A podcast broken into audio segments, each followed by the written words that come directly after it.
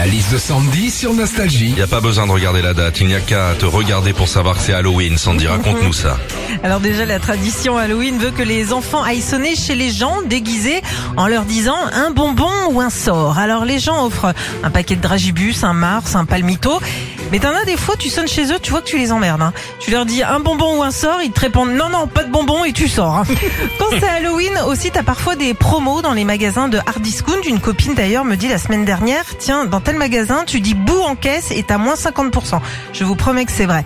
Alors du coup, j'y vais, j'achète deux citrouilles, trois vampires, je fais bouh à la caissière et elle me répond super, donc vous avez moins 50 sur la déco et puis c'est pour moi, je vais vous faire un moins 80 sur les chewing-gums. hein. Enfin, Oh, quand c'est pas aimable, c'est bah, pas ouais, aimable. bon, écoute, euh, c'est comme ça. Enfin, quand c'est Halloween, t'as toujours des films d'horreur aussi au ciné ou à la télé, mais dans les films d'horreur, c'est toujours la même chose. T'as une famille qui emménage dans une nouvelle maison. Ils savent qu'il s'y est passé des trucs chelous, genre la grand-mère qui a fini dans le congèle et le père à qui on a coupé les bouliches. Mais non, malgré ça, ils restent dans la baraque. hein. Retrouvez Philippe et Sandy, 6h-9h sur Nostalgie.